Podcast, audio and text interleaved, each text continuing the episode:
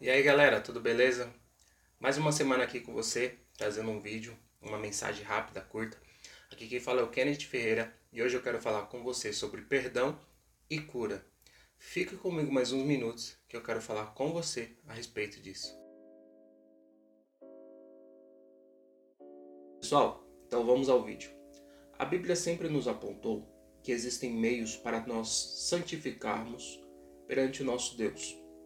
E aqui, os dois processos que eu quero falar com você são os processos de perdão e cura, para que tenhamos um bom relacionamento com o nosso Deus e também com nossa comunidade de fé, com os nossos irmãos, com o nosso próximo. E quando falo de perdão, eu sempre me lembro de Efésios no capítulo 1, no verso de número 7, que vai nos dizer: Nele temos a redenção por meio de seu sangue, o perdão dos pecados de acordo com as riquezas da graça de Deus. Então aqui Paulo vai falar sobre o perdão que nós obtivemos por meio de Cristo quando ele morreu em nosso lugar na cruz do Calvário. Então, em suma, o perdão da parte de Deus nós temos por causa de Cristo que se entregou em nosso lugar.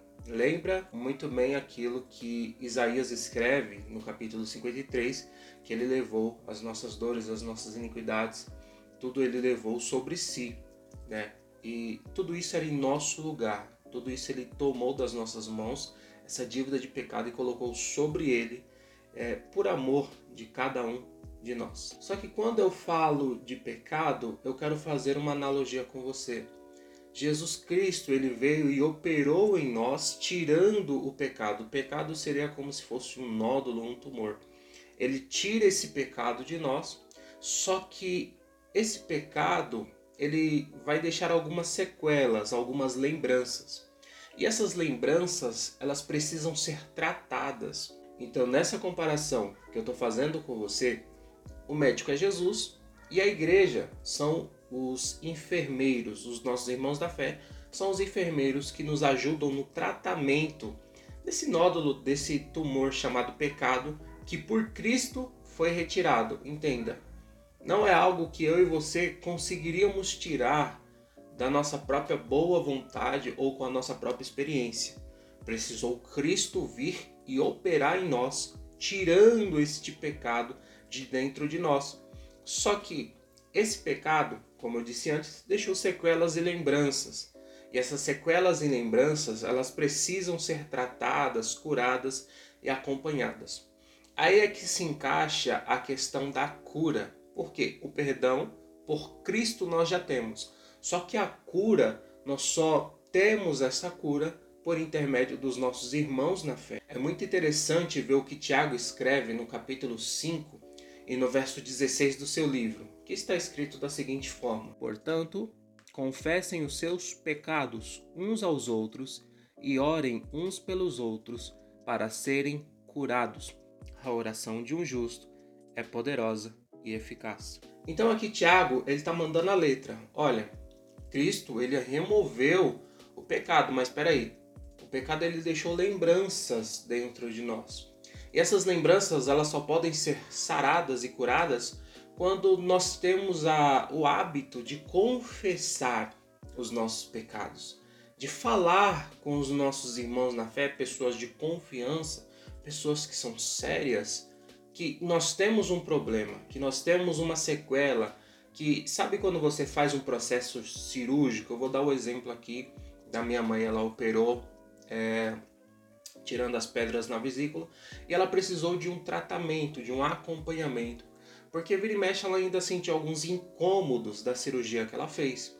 Então, enfermeiros, enfermeiros estavam lá para tratar a minha mãe desse processo pós-cirúrgico. É quando esses incômodos vêm que nós temos que falar com os nossos irmãos, que nós temos que falar à nossa igreja. E com isso, a igreja vai orar por você e aí começa o procedimento de cura. Nós, infelizmente, criamos um hábito de não falar muito dos nossos problemas ao nosso próximo. Só que entenda, o primeiro ponto não é você contar para qualquer um, mas é contar para pessoas que você sabe que você pode confiar, que são pessoas sérias e comprometidas com o serviço cristão. E outro ponto, só somos curados quando nós falamos, quando nós confessamos. Por quê? Porque essas pessoas vão orar por nós, nós vamos orar pelas pessoas e elas vão ser curadas de pouco a pouco. É um processo que nós precisamos fazer, entendendo sempre que Cristo operou, só que a igreja vai fazer o tratamento pós-cirúrgico. Uma coisa muito legal, e aqui eu quero encaminhar para o fim desse vídeo, é a declaração do filho pródigo. Ele vai dizer diante do seu pai a seguinte palavra: Pequei perante os céus e pequei perante ti. O filho pródigo já dá também a letra. Ele fala sobre os dois tipos de confissão: aquela que ele fez para com Deus e aquela que ele faz perante o seu pai. Nós temos que ter o mesmo sentimento que houve naquele jovem, naquele exato momento, de estar tendo as complicações do pecado batendo na sua porta, as vontades, os desejos, você tem que ter a mentalidade de que o seu pecado precisa ser confessado para Deus e o seu pecado precisa ser confessado aos seus irmãos na fé de confiança. Por quê? De Deus você obtém o perdão, você obtém o perdão. Só que dos seus irmãos você obtém a cura. O perdão nós conseguimos através de Cristo Jesus pela sua obra redentora na cruz. Só que para nós sairmos dessa situação, nós precisamos confessar. Por quê? A oração dos nossos irmãos que vão ser lançadas sobre nós vão nos ajudar nesse processo de cura.